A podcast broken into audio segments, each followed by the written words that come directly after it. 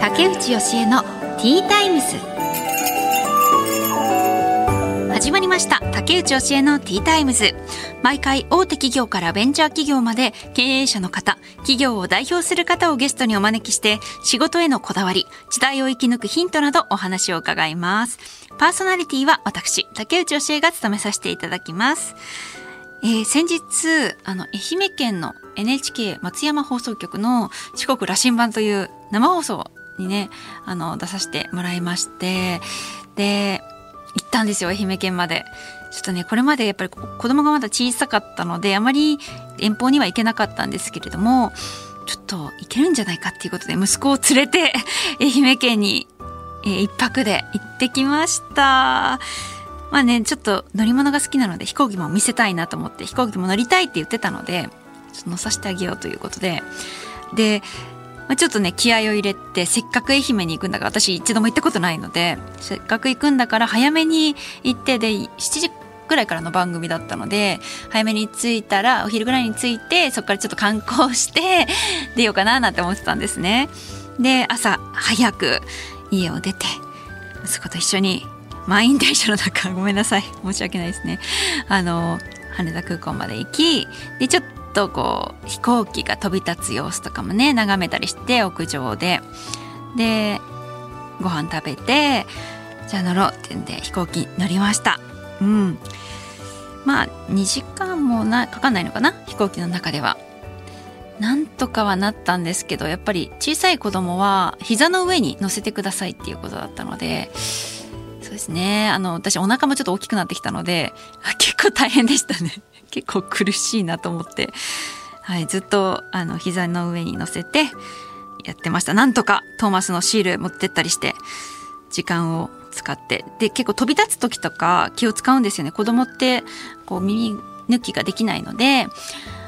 なるべく飲まそうとしてなんかこうちょっと飛行機があ動き出した。よしもうすぐ飛ぶかなって言って。じゃあ用意してきたジュースを取り出して息子にジュースはい飲んでって言って 飲ましてごくごくごく飲んで。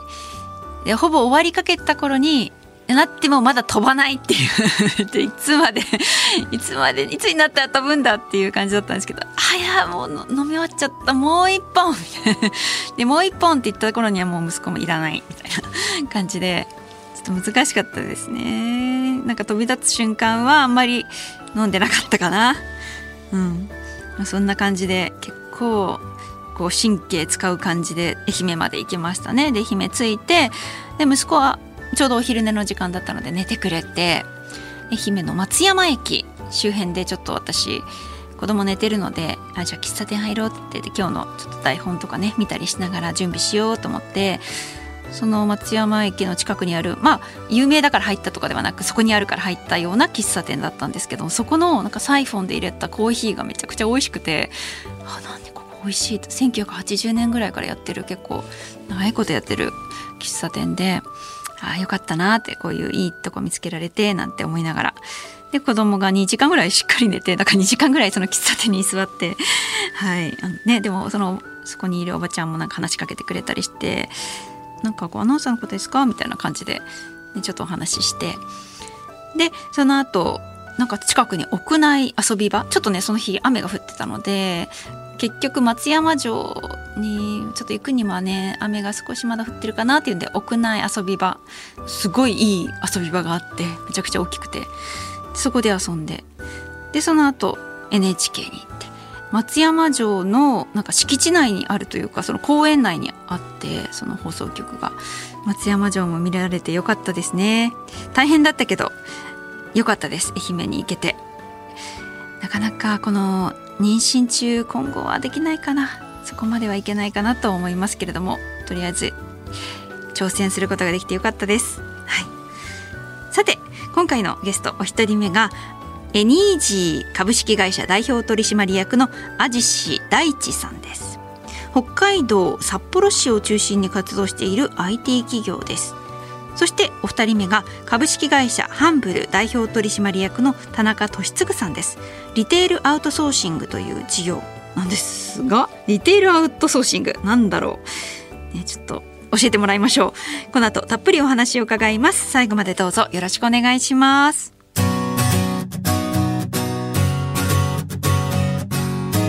竹内教えのティータイムス。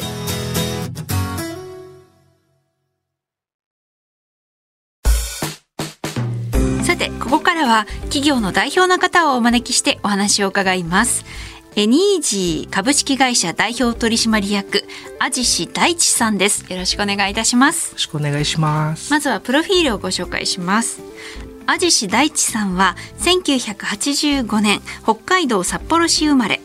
北海道情報大学を卒業後地元札幌の IT 企業に就職。その後数社の転職を経てキャリアアップを重ね12年のサラリーマン経験で得たスキルや知識ノウハウをもとに2019年エニージー株式会社を設立されました。はい、ということでよろしくお願いします、はい、よろしくお願いします、今日は北海道からいらっしゃったんですか、はい。うんこの間なんか北海道でロケをさせてもらったんですけれども、はい、北海道の方って雪が降ってても傘ささないですよね。あの逆にもう雪を降ってるって傘をさす感覚がよく分かってないです 北海道の人は。なんでだろうと思って見てたんですよね。あの北海道って寒すぎるんで雪と雨をなんか区別するというか、うん。液体と固体じゃないですけど。雪は固体 傘ささなくてもまあほろえば取れるよねっていう。へえ。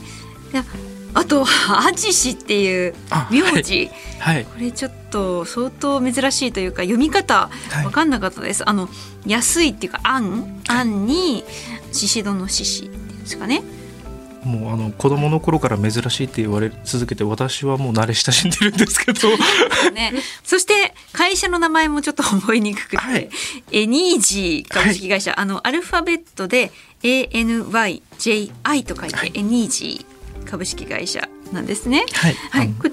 これもご自身で付けられた名前ですか？そうです。まあ、あの会社名も分かりづらくしてみようかなと思って。えなんか由来とかってあるんですか？イメージあの一応はまあ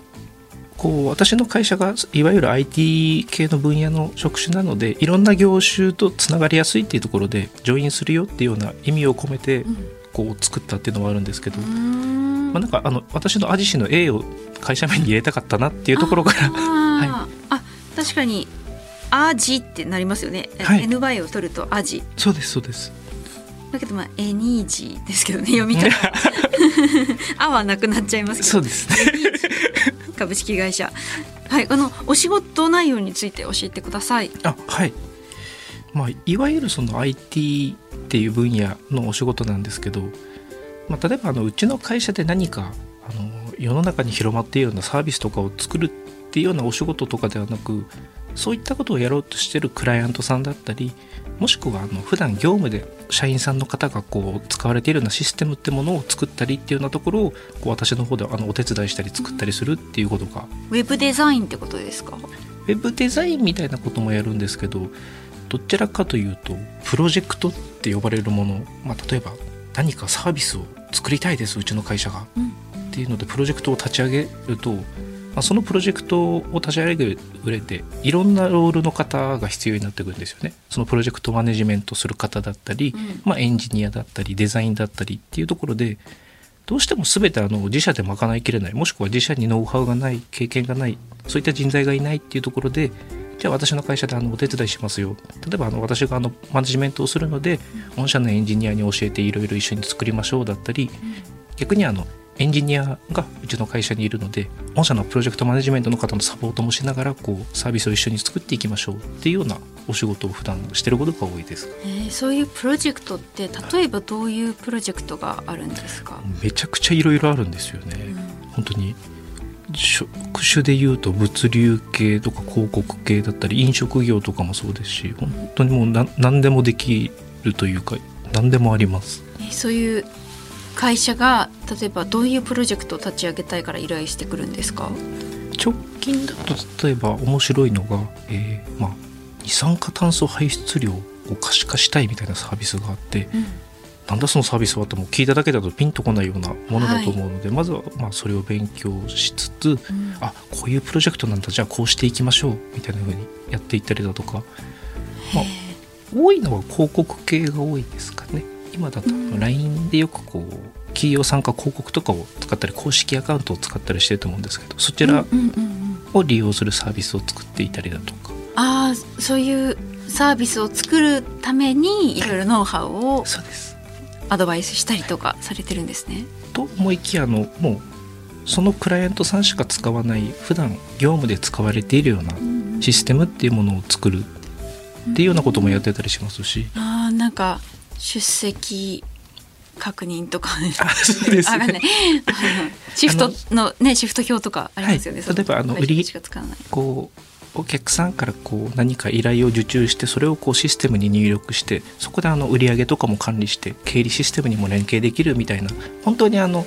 会社員の方たちがこう業務で使うようなものっていうものも作ったりはしますし。例えばじゃあその分野を知らなかったらもう一から勉強しないといけないってことなんですね。さっきほど言ってた二酸化炭素排出量について勉強するとか、はい、基本毎日勉強です。確かにそうですよね。その会社によって全然違いますもんね、はい、えそれは、えっと、このエニージー株式会社は何人従業員の方いらっしゃるんですか？従業員でいうと5名ぐらいしかいないんですけど、えっと、パートナーさんだったり社員っていう形じゃなくこう協力してくれる人っていうのもいるので、実際に動いてる人数っていうのが結構常に増減したりしますね。そうなんですね、はい、でもじゃあ基本的にアジシさんがメインで動いてらっしゃるってことですかね。はい、ご自身も動いもうその会社に出向いて、はい、動くの大好きなんで。へええそのこういうお仕事したいと思ったのは、なぜですか？あのもともとこういった IT 系の分野だとかっていうのが結構子供の頃にちょっとふと興味が湧いて、うん、まあ、あのプログラマーっていうんですか。なんかすごいあのこの機械とかを作れるってすごいなだとか。そういうのに子供の頃に興味を持ち始めていざ実際にじゃあこれってあのお仕事として成立するのかなとかいろいろ考えた時にあの時代の流れでいうとあなんかこういった技術的なものってきっと今後もどんどんより進化していくだろうから、まあ、食いっぱぐれもないだろうしなっていうなんか子供らしくない考えなんですけど。可愛げがない考えからこう実際にじゃあなってみようと思ったら慣れちゃったっていうのがきっかけですか、ね、えー、だってそうですよね。もう本当に大学自体も情報大学ですもんね、はい、そうです。そういう道に進みたいっていう思いで入られて、はい、ですぐ IT 企業に就職されて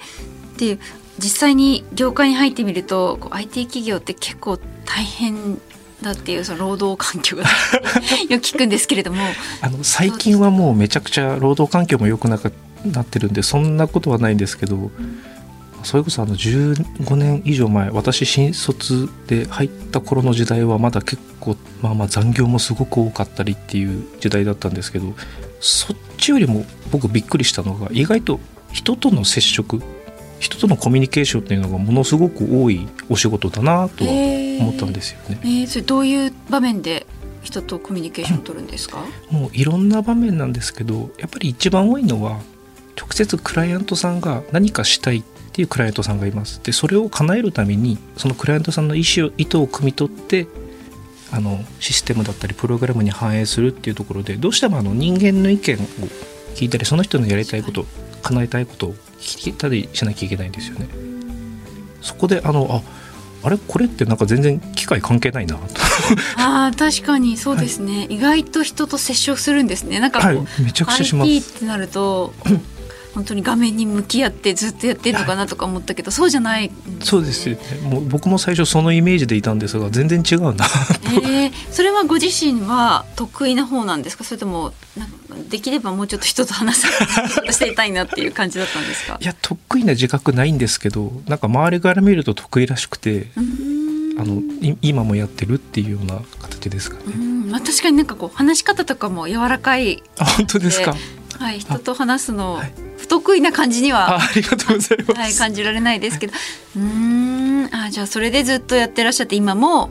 そういう相手の仕事に、と寄り添ってや、仕事をするっていう仕事の仕方なんですね。あのいろんな方やりたいこととか叶えたいことってのあると思うんですけど夢や野望はあるんだけどそれ叶えるための途中の過程がわからないっていう方がもう圧倒的多数で多いんですよね。でもそこを例えばこういうことをしたいですそのためにはこういったことやこういったことが必要ですでそのためにはあのこれぐらいの期間だったり費用もかかったりこういう人材が必要だったりすると思いますこういうやり方もいいと思いますみたいなことをこう具体的に提案できるっていうんですかね。ちょっと内容次第なところもあるはあるんですけど専門的な知識がこうあのバックヤードで私の方にあるっていうところで相手の話を聞いてある程度こうその夢や野望を具現化しやすいっていうんですかね少しでも。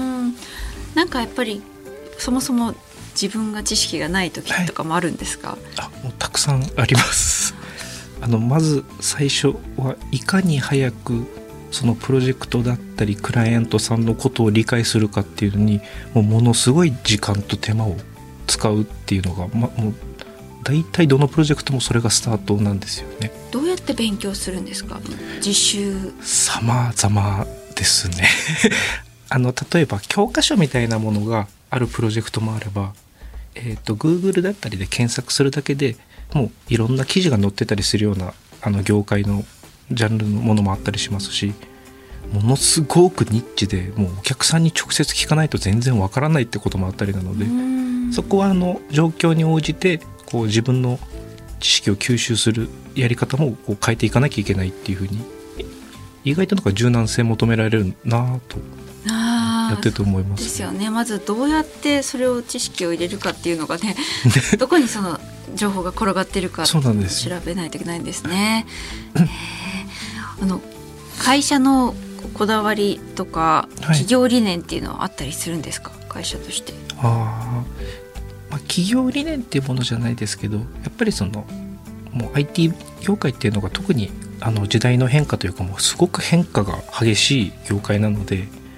古い型にとらわれすぎずに、まあ、常に新しいやり方だったりいろんなものをこうアップデートしていって成長させていってっていうのはあの企業理念として心がけてますかね。まあ、そそうですよね。そういう、まさに業界ですよね。えー、基本的には北海道でお仕事されるっていう感じですか？そうですね。あのもう今の時代リモートでお仕事がすごくやりやすくなったので、まあ、私も普段は基本的には北海道でお仕事することが多いんですがまあ今日もそうなんですけどこう東京にあのクライアントさんがいれば東京に来たりあの大阪に行ったりっていうふうに全国各地転々とは。結構全国各地から依頼が来るんですねそうですね。場所は問わずですね。リモートなので本当にもうどこにいても仕事ができるといえばできます。うん。はい。ということでありがとうございました。お話伺いましたということでエニージー株式会社代表取締役安治大地さんにお話を伺いました。ありがとうございました。ありました。竹内義恵のティータイムズ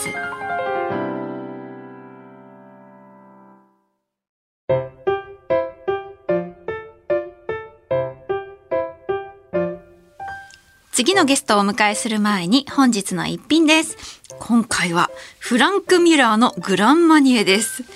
ちょっとね、あの、フランク・ミュラーって書かれた手提げ袋が目の前にあります。めちゃくちゃ高級感があって、で、その中に、これはね、もう見た感じ、指輪が入ってる箱ですね。この指輪が入っているような箱に一粒のマロングラッセですよねマロングラッセが入ってるというくちゃ高級感のあるマロングラッセです。一粒。あフランクミラーね。これちょっとこの紙袋見ると時計が出てくるんじゃないかなって一瞬期待しちゃうんですけど。ね。えわあすごい。出してるんですね。こういうものもいろいろと。フランクミラーさん。あグランマニエっていうのはオレンジのお酒なことなんですね。うーん。そのグランマニエの香りをまとわせたマロングラッセっていうことですね。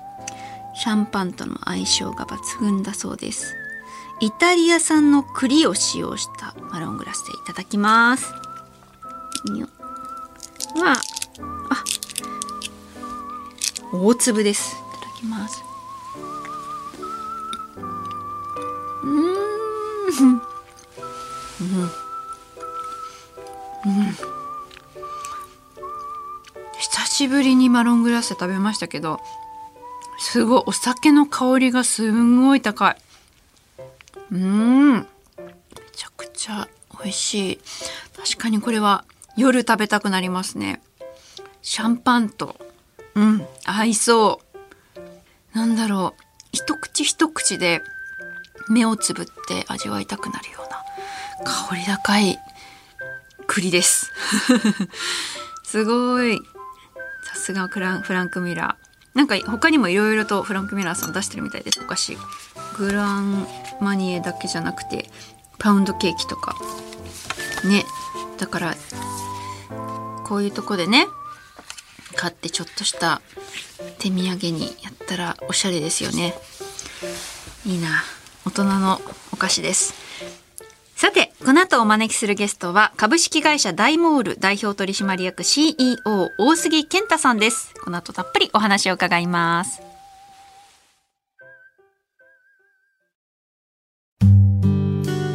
さて本日2人目のお客様は株式会社ハンブル代表取締役の田中俊嗣さんです。よろしくお願いします。よろしくお願いします。まずは会社のプロフィールをご紹介します。株式会社ハンブルは愛知県名古屋市にある会社ですリテールアウトソーシング事業から人材育成事業コーチング事業など幅広い事業を展開。また代表自身がビジネスコーチとして培った知見から販売員リーダー組織の在り方を提示。圧倒的な実績と経験と知識でアパレル業界に新しい風を起こすべく事業を展開されています。ということでよろしくお願いします。お願いします。アパレル事業をされているっていうことですよね、はいアパレル業界に携わっていらっしゃる中でもいろいろと他にもしているってことですかね。そうですねアパレルの中でも人材領域の仕事がかぶってくるのかなというのがあの当社の仕事でございまして、はい。ただ販売員をこう店舗の方に立ってもらうっていうその派遣させるようなイメージではなくって、まあ、そのどのようにしてこう内製化して成長させていくか、その人材を成長させていくかっていうことをやってるのが人材領域にこう近い仕事なのかなというふうに思ってます。あのご自身もこうお洋服とか販売されてますよね？そのなんかあのホームページ見させてもらったんですけれど。昔あの店あの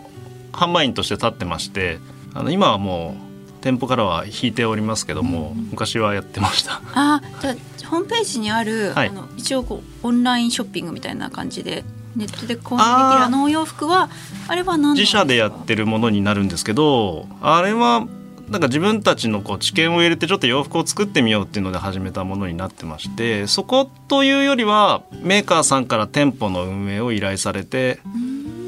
その箱は準備していただくんですけど、はい。そこの販売員と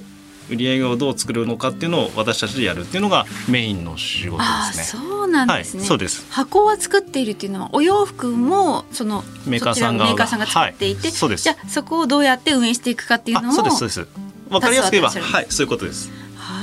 あ販売員とかってじゃどうやって募集かけるんですか？それもアルバイト募集みたいなあそうです。アルバイト募集もですしもちろんその人材紹介事業者さんに依頼して集めたりもしますしそうですね。ちょうどあの自分たちの仕事としてもあの人材紹介アパレルの特化した人材紹介事業をやろうとしているので、まあ、そういったところもあの他の人材紹介会社さんから勉強させてもらいながらうん進行しているような感じですかね。なんか人材派遣っていう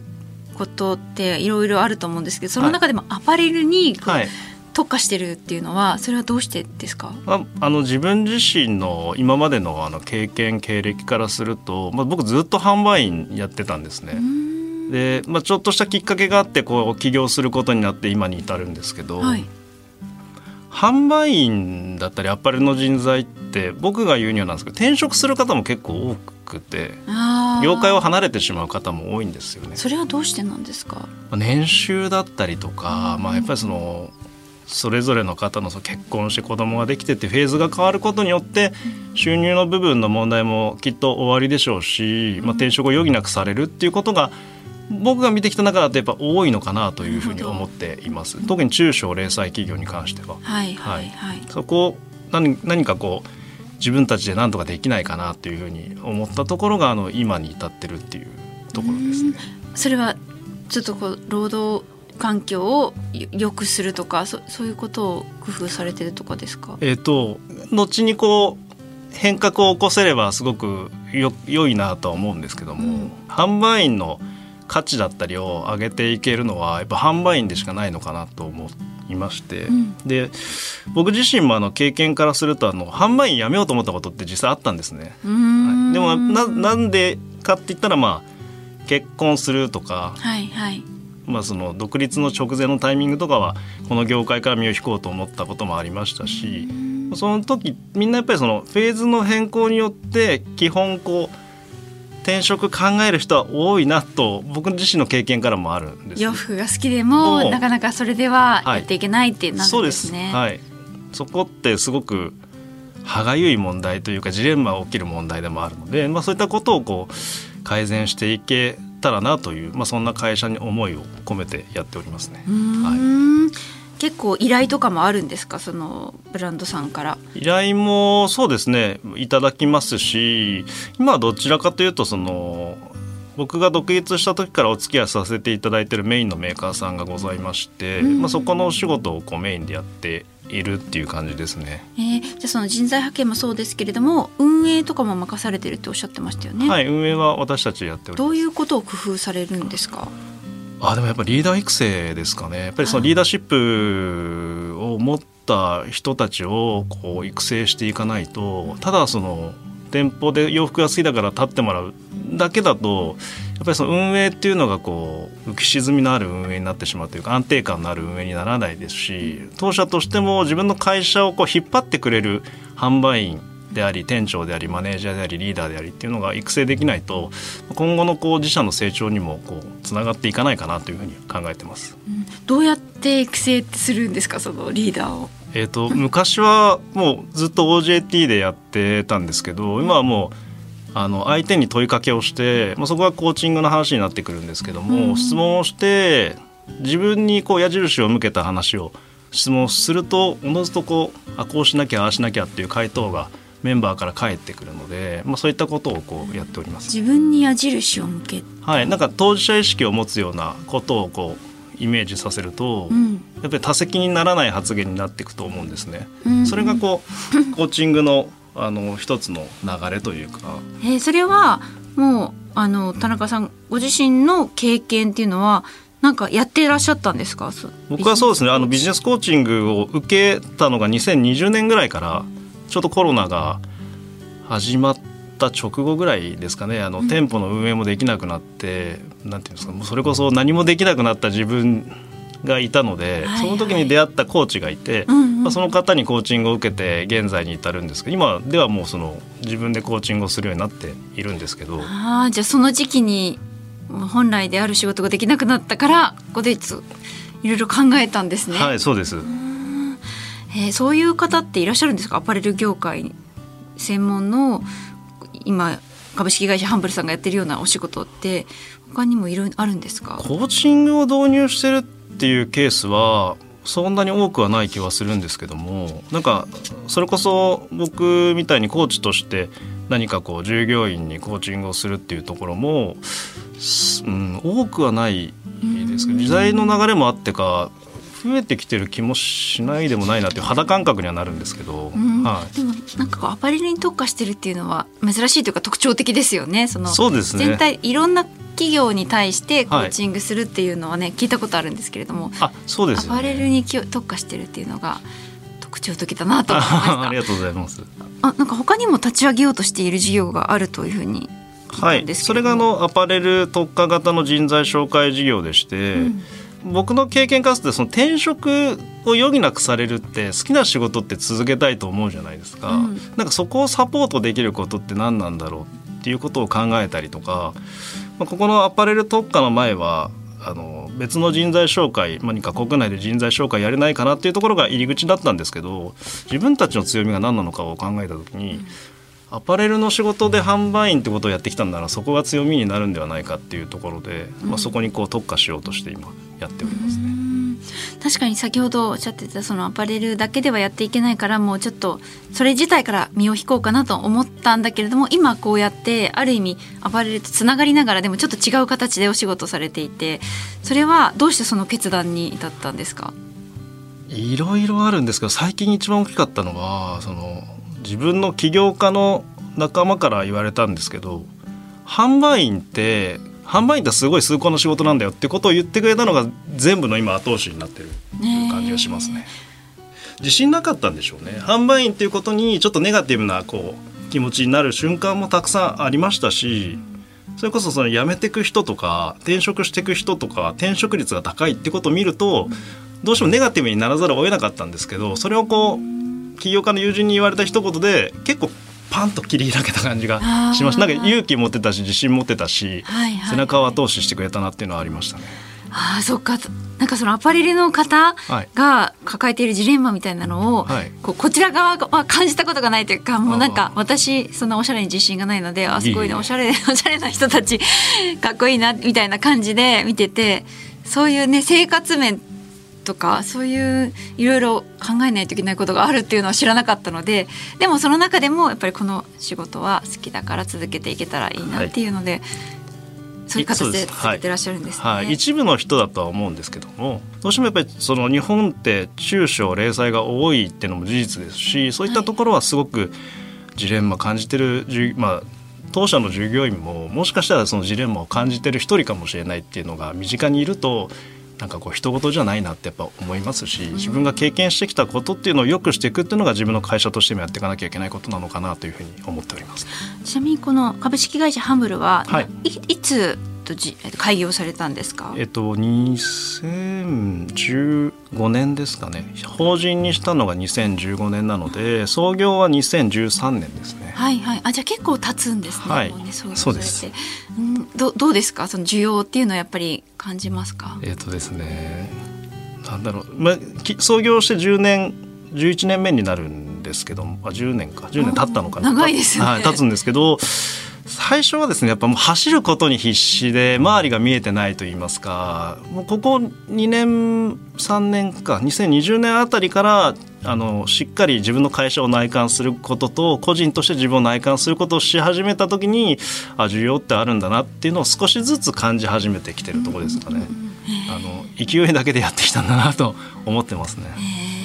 いやでもそれで10年以上続いてるっていうのはすごいですけどね。はいありがとうございます。これからの夢目標はありますか？そうですね。維持販売員をっていうところではなくてどちらかというとやっぱその販売員っていうさっき言った崇高な仕事だと僕が思えるようになったきっかけもだしそういったその人材っていうのをより多く輩出できる紹介できるような会社に、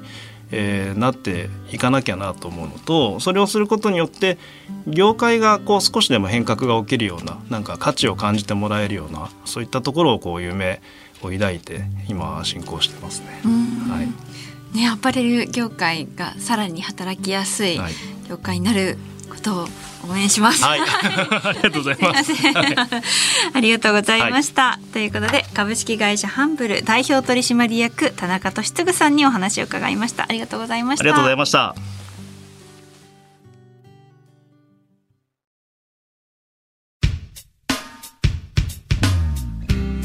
竹内教えのティータイムズ。そろそろお別れの時間となりました。エニージー株式会社代表取締役の安治大地さんにまずはお話を伺いました、えー、なんかね IT のお仕事って私も画面に向き合ってってあまり人と話さないのかなと思ったら安治さんのお話伺っていると結構人と話してコミュニケーションとってどういうふうにしていきたいかみたいな仕事のことをいろいろ聞いたりその人に寄り添う時間が多いっていうのは意外ですね。そう言われてみるとでも確かにそうですよね。その方の要望とかをしっかり理解しないとできないですもんねお仕事。実際アジスさんも本当こう人当たりが良くてお話ししやすい方だったので、うん、きっとそういうところもね魅力になってるんだろうなと思いました。